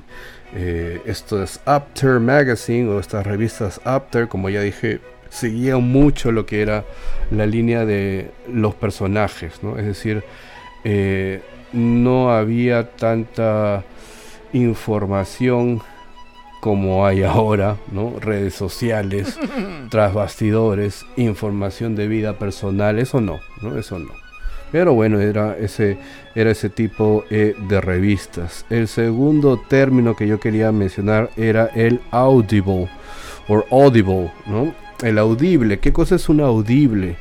Eh, muchos habrán notado que los referees o los árbitros tienen un headset o un pequeño auricular en uno de los oídos, en una de las orejas, ¿no? Un mensaje, este, bueno, este audible se refiere a un mensaje que es enviado desde bastidores hacia los árbitros con un audífono en un momento o a la mesa de comentarios o a los comentaristas que bueno se encuentran con audífonos, ¿no? Con el fin de dar instrucciones a los luchadores y otro tipo de talento en referencia a lo que deben hacer. Frecuentemente eh, esto se da con el fin de cambiar un botch o cambiar el resultado en el momento. Un ejemplo de un audible o de un audible es lo que sucedió con eh, Jim Ross en el evento eh, Over the Edge. Eh, Jim Ross, la verdad es que tuvo que anunciar la muerte de Owen Hart eh, en ese instante y 10 segundos antes de que lo enviaran de nuevo al aire, luego de una de una interrupción. Entonces, eso la verdad es que fue muy difícil de hacer para eh, Jim Ross, ¿no? Y bueno, ese es un ejemplo de un audible o de un audible, ¿no? Y un término que muchas veces ustedes nos han escuchado mencionar a, JF y a mí es el botch, el botch. ¿Qué cosa es el botch, no? B o B grande, perdón, B grande o T S H, botch es un error, ¿no? Y en la lucha libre profesional se refiere a una movida, frase o línea de texto que eh, no sale como se esperaba originalmente debido a un error, un mal cálculo, resbalón o un error de criterio. Muchos eh, boches son inofensivos, como el que eh, un luchador olvide una línea de su texto, una frase de su texto o que ah, un luchador caiga antes de que el oponente haya ejecutado un movimiento ofensivo o haya establecido contacto. Algunas veces, sin embargo, una movida no ejecutada en el momento correcto o de mala manera ha causado lesiones realmente graves. Hay muchos ejemplos de eh, boches. Por ejemplo, el, más conocido, Dave, el más conocido. Eh, es que hay muchos, ¿no? Este, hay muchos, conocidos. ¿no? Está eh, Stone Cold Owen Hart, SummerSlam de el año 1997, mala ejecución por parte de Owen, en vez de caer sobre sus rodillas, eh, cae pues sobre su trasero, ¿no? Haciendo pues que el cuello de Stone realmente pues se lesione, ¿no? Sí, claro, ¿no? Y eh, recordamos también algo muy reciente, ¿no? Durante una lucha entre el Undertaker y Goldberg en este Super Showdown en Arabia Saudita, ¿no? Goldberg eh, quien este, ya estaba lesionado pues durante la lucha, ¿no? Falla al ejecutar este Jack Hammer eh, al Undertaker, ¿no? Y en vez de pues este, dejarlo caer, bueno, lo deja caer sobre su cabeza, pues, ¿no? Sin ningún tipo de eh, protección, ¿no? Ahora, un botch con respecto a lo que es una frase, una línea o intervenciones en micrófonos, uff, hay un montón, ¿no? Pero yo quería mencionar esto que pasó pues en el primer WWF In Your House de eh, mayo del año 1995, en donde Psycho Sid estaba pactado para luchar contra el campeón de WWF en ese entonces, a Diesel, Kevin Nash, y Jim Ross se encuentra conduciendo una entrevista con el manager Psycho Sid, eh, Million Dollar Man Ted DiBiase, y Jim Ross procede a preguntarle al retador Psycho Sid, ¿qué crees tú que pasará? ¿Qué le puedes decir a los escépticos, ¿no? que eh, dudan de lo que tú puedas eh, lograr y hacer en el cuadrilátero y arrebatarle el título a Kevin Nash. En ese momento el señor uh, Eulet Sid, Psycho Sid dice, ¿no? Bueno, yo para los escépticos, escépticos, vamos de nuevo. Nada que vamos de nuevo, estamos en vivo. Estaban en vivo. No, se puede hacer eso, no se puede retroceder. Exacto. ¿Qué es esto? Entonces, si ven eso es realmente, bueno, hilarante, ¿no? Pero... Oye, Dave, Dave pero, pero una pausa. Ahí hasta, hasta Jim Ross ha cometido su bocha.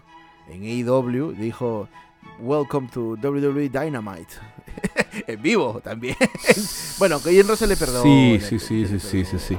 Pero claro, estamos ejemplificando de una buena manera lo que son los botches eh, verbales, ¿no? Los botches verbales. Entonces, eh, hay otro tipo de eh, botches también, pero que realmente no son, a ver, no son, no son negativos, sino son botches ah, de cierta manera positivos, ¿no? Un ejemplo de ellos es este botch que sucede con Jake the Snake Roberts, quien inventa ¿no? su movida final o inventó su movida final, la DDT o la DDT, a raíz de que, eh, bueno, tenía a su oponente enganchado en un front face lock, ¿no? en un candado frontal, ¿no? Y lo que aduce Jake Roberts es que resbala, ¿no? resbala hacia atrás y eso hace que eh, la cabeza del luchador pues sea enterrada, ¿no? Felizmente pues este el oponente no sufre daño alguno, pero fue así como nació la DDT, Otro botch también que eh, se convirtió en un finisher, en una movida final, es uh, Drew McIntyre, El, uh, el Claymore Kick eh, que vemos es producto de un botch, porque eh, lo que dice Drew McIntyre es que estaba con unos pantalones ajustados ¿no? de, cuero ¿no? y que eh, él al ejecutar un big boot, es decir, una patada frontal hacia la cara de su luchador, eh, resbala y esto hace que eh, obviamente pues la Claymore salga de, ahí, ¿no? Este, entonces vemos a a, Drew McIntyre corriendo de un lado a otro y ejecutando pues esta Claymore Kick, ¿no? Entonces hay muchos ejemplos de eh, botches, ¿no? Que también tienen que ver con eh, los finales o improvisación de finales. Por ejemplo, hablamos de eh, WrestleMania 8, en donde Papá Shango, para todos ustedes como el padrino, The Godfather, tendría pues que haber tendría pues que haber ingresado un poquito más antes hacia el cuadrilátero para poder este digamos interferir de una buena manera eh, eh, en la última cuenta que había entre Psycho Sid y uh, Hulk Hogan y ya lo hemos mencionado también. Probablemente el peor roll-up, el peor paquetito de la historia, este de SummerSlam del 97 con Owen Hart y Stone Cold, Stone Cold ya lesionado, ¿no? Eh, eh, inconsciente prácticamente, eh, no sentía, no sentía nada, ni sus brazos, ni, ni, sus piernas, entonces lo único que atina pues a Stone Cold al recuperar ya un poco más de sensación ¿no? en, en sus brazos y en sus manos es tratar de tomar a Owen por los calzoncillos, los trunks de, lucha y hacer un roll-up o girarlo y eh, poner de espaldas a Owen, pero es un roll-up, digamos que es, un, es uno de los peores, ¿no? Entonces, nada. Y bueno, así es como llegamos al final de este lucha volario. Y bueno, ya para poder cerrar con broche de oro este programa, no podemos olvidar una amistad que eh, nació eh, a los alrededores del ring, ¿no? Usualmente hemos hablado durante todo este programa de luchador con luchadora, ¿no? Ambos en el ring, Terry Funk destruyendo, eh, aplicando fuego, vidrio a, Mick Foley, ¿no? Este, Kevin Owens y Sami Zayn en las independientes, este, ¿no? El Undertaker y, Vince, pero tenemos aquí a dos señores de la lucha libre que no podían estar fuera de este programa, ¿no? Gorilla Monsoon, nacido como Robert James Marella, y Bobby Heenan tenían una química que sobresalía sobre el resto. Muchas veces sus conversaciones en la mesa de comentarios tomaban mayor relevancia que la acción que se mostraba en el ring. La verdadera magia de este dúo sucedió de casualidad, como ocurre en esas cosas mágicas, ya sea que estuvieran peleándose eh, en su escritorio pues clásico de Primetime Wrestling, que era el programa precursor antes de Monday Night Raw. Bobby Heenan, eh, en una entrevista para WrestleView, eh, compartió pensamientos sobre su compañero comentarista, ¿no? diciendo, la mejor experiencia que he tenido en mi vida fueron los años que trabajé con Monsoon. Nos reíamos constantemente. Él era mi ser humano favorito, el mejor amigo que un hombre podría tener. En su primera biografía, eh, Bobby Heenan se refirió a Gorilla como el hombre más honesto y gentil e inteligente que ha conocido. Cuando Vince McMahon decidió llevar su producto de televisión a una dirección diferente, el combo de Heenan Monsoon tenía que separarse. Esta historia tenía que llegar a su fin después de casi nueve años. Al llegar a su hotel después de su última noche de grabación en los comentarios, Bobby the Ray Heenan eh, directamente pues entra a su habitación y se encuentra con una canasta de frutas, ¿no? Eh, una canasta que tenía eh, puros plátanos, ¿no? Es una historia también que ya en algún momento contaremos, ¿no? riéndose por lo visto, Heenan invitó a Gorilla Monsoon a disfrutar de esta canasta con él y los dos terminaron llorando y recordando durante más de una hora todos los buenos momentos vividos, ¿no? Bobby Heenan visitaba a Gorilla constantemente durante los últimos años de su vida, ¿no? Los dos hablaban por teléfono semanalmente hasta que Gorilla falleció en 1999. El respeto mutuo de su amistad en la vida real era exactamente lo opuesto a lo acalorada pero hilarante amistad en las pantallas, ¿no? Eh, estos, estos pues este, segmentos muy graciosos que se dieron en la televisión de WWF en los años 80, ¿no? La carrera de Bobby Heenan en la Federación Mundial de Lucha llegó a su fin en 1993 debido a una combinación de agotamiento y de no poder llegar a un acuerdo sobre la renovación del contrato de la empresa de Vince McMahon. Eh, en pocas palabras, Vince quería que eh, Bobby Heenan aceptara una reducción salarial del 50%. Solo había una forma lógica para que el cerebro Heenan abandonara la WWF y era a manos de su, de su coanfitrión, perdón, Gorilla Monsoon. El 6 de diciembre de 1993, en Monday Night Raw, eh, Heenan estaba pues en la mesa de comentarios junto a Vince, ¿no? Y este, le dice a Bismarck Magno, oye, mira, ahí viene este, mi amigo Gorila, ¿no?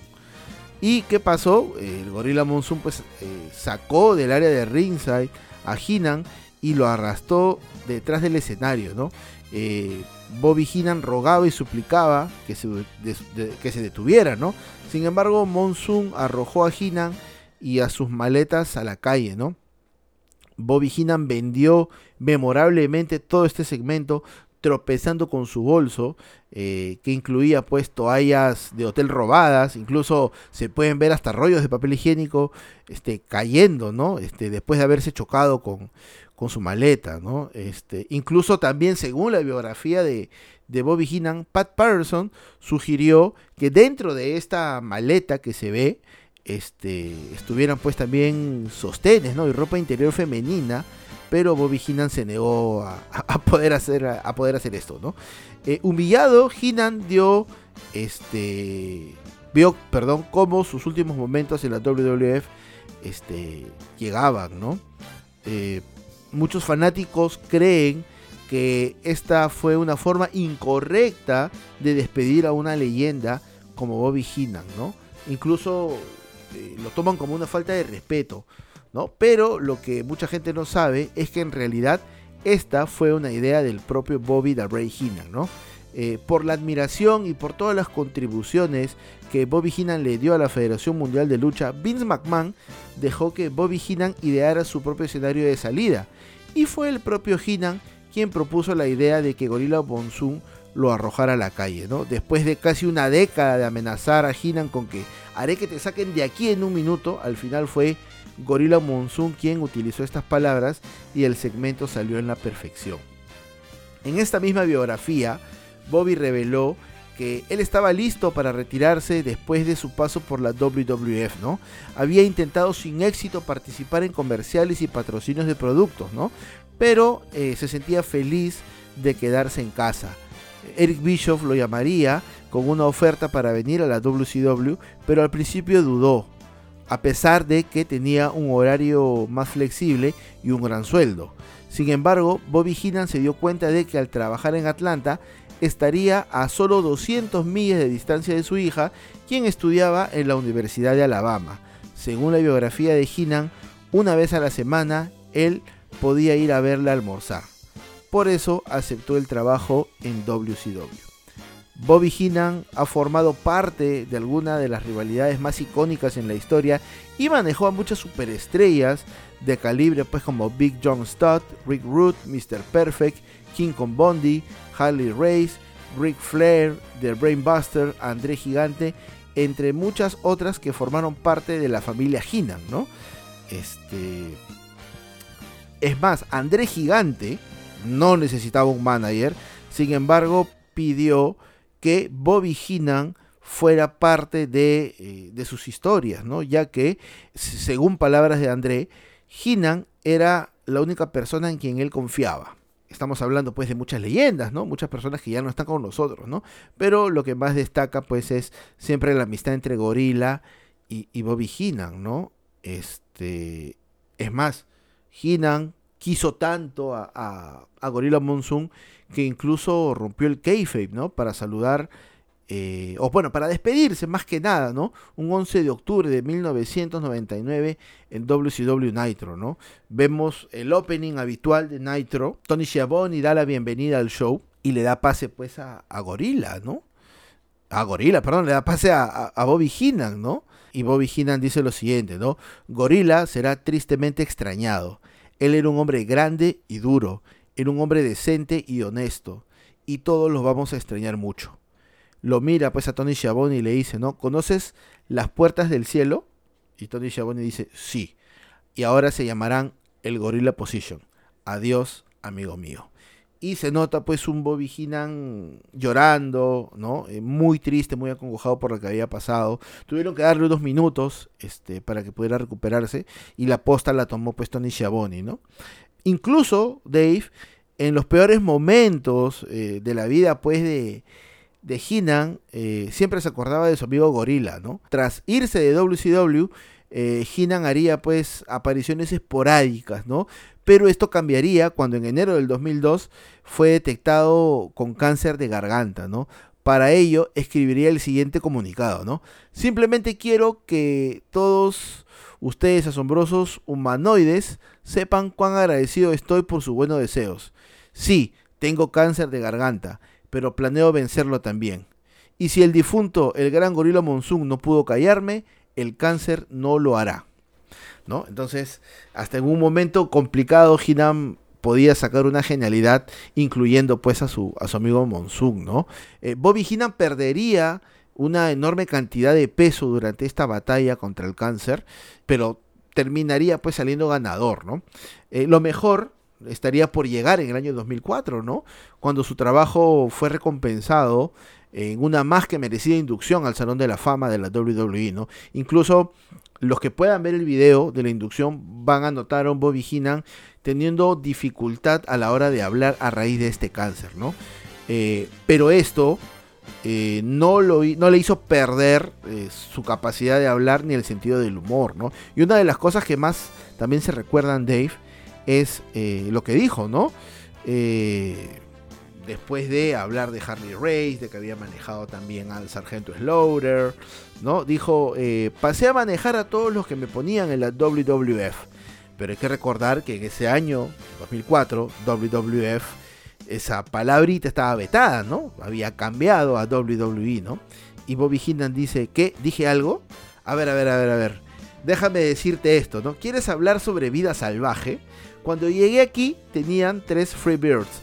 Tenían un John Yard Dog, un Mad Dog, dos Bulldog, una Matilda que era otro perro, tenías dos killer bees, o sea, dos abejas asesinas, tenías un tipo con una serpiente, tenías un tipo hawaiano con una lagartija, y aún no he terminado, ¿no? Y para colmo, yo soy la comadreja haciendo comentarios con un gorila. O sea, a pesar del cáncer de garganta y a pesar de este, toda esta controversia que hubo con la World Wide Foundation, Bobby Heenan hizo magia esa noche, ¿no? Y nos hizo reír a todos, nos hizo reír a todos, Dave, Hinan terminó este discurso de aceptación con la siguiente frase, ¿no? Es simplemente un honor, es un verdadero privilegio estar aquí frente a todos ustedes en la ciudad de Nueva York. Y solo falta una cosa. Ojalá Monsoon estuviera aquí. Y ahí ya este Hinan se quiebra, pues. Pero luego nos pero luego nos hace regresar luego a la risa, ¿no? Porque regresa Minchin Okerlund toma el micro de nuevo y dice bueno, como diría Monsoon, eres un clásico, ¿no? Y luego regresa Hinan y dice, eh, nos pagan por esto, ¿no? y, y Jim Okerlund le, hace así con la cabeza como diciéndole no. Y Bobby Hinan dice, bueno, entonces me voy a chupar. o sea, esas cosas que, traen el, negocio, ¿no? Ambos ya no están en esta vida terrenal. Se fue primero Monsoon y luego, con el pasar de los años, se fue Hinan pero esta amistad queda, ¿no? O sea, una amistad que nace en la mesa de comentarios. ¿No? O sea, qué importante la labor de los comentaristas y sobre todo, pues, este cariño que, se profesaron hasta el último día, ¿no? Amistades que duran para siempre, Dave. Así es, así es, señor. Y bueno, ya ya nos tenemos que ir, señor Dave. Ha sido una edición mm, este bastante extensa. ¿no? Sí. Como una amistad pues de, 17 años. Entonces, ah, eh, bueno, ha quedado algo en el tintero también, este, pero bueno, ya es demasiado extenso, así que no queremos este, alargarnos demasiado con esto, ¿no? Pero bueno, habrá otra oportunidad en hacer este, este tema, de repente pues revisando también otro, otro, otras amistades. Este podcast es relacionado a la lucha libre y todo lo que tenga que ver con lucha libre lo van a escuchar aquí. Y este tenemos que saludar a todas esas personas que en algún momento Dave también bueno, son parte de wrestling y punto, ¿no? O sea, son nuestros amigos porque también los conocemos bastantes años, ¿no? Bastantes años. Llámese el amigo Raven, llámese el amigo Beto alias Foe el amigo Helton Gabriel, el amigo Julio José. Los saludamos a las distancias, esperemos que, o esperamos realmente que se encuentren muy bien. Este, los extrañamos, sí, por supuesto, y también tenemos un montón de anécdotas. Veo que te estás riendo, veo que te estás riendo, esbozando una sonrisa de todas las anécdotas. El señor Dave y sus parábolas, nunca me olvidaré, nunca me olvidaré esas cosas. Pero bueno, nada ahí, por favor, tenemos que publicitar antes de irnos nuestras redes sociales. Bueno, como siempre nos pueden encontrar en Twitter como arroba wrestling también en Instagram como wrestling y punto y en Facebook. Exactamente, Dave. Y también como tienes que incluir en tu publicidad, Dave, a TikTok, ¿ah? porque en TikTok también tenemos presencia. Ah, cierto, en TikTok también. Y es más, Dave, tenemos ahí saludos para muchas personas, ¿no? Para Luisa Soto 168, que es su nick. Eh, tenemos saludos también para la Rosa Santiesteban, para Luis Esquivel y para Ivonne Yer. Un saludo para Ivonne Yer y lógicamente también saludos para dos personas que se han enganchado con el podcast Dave.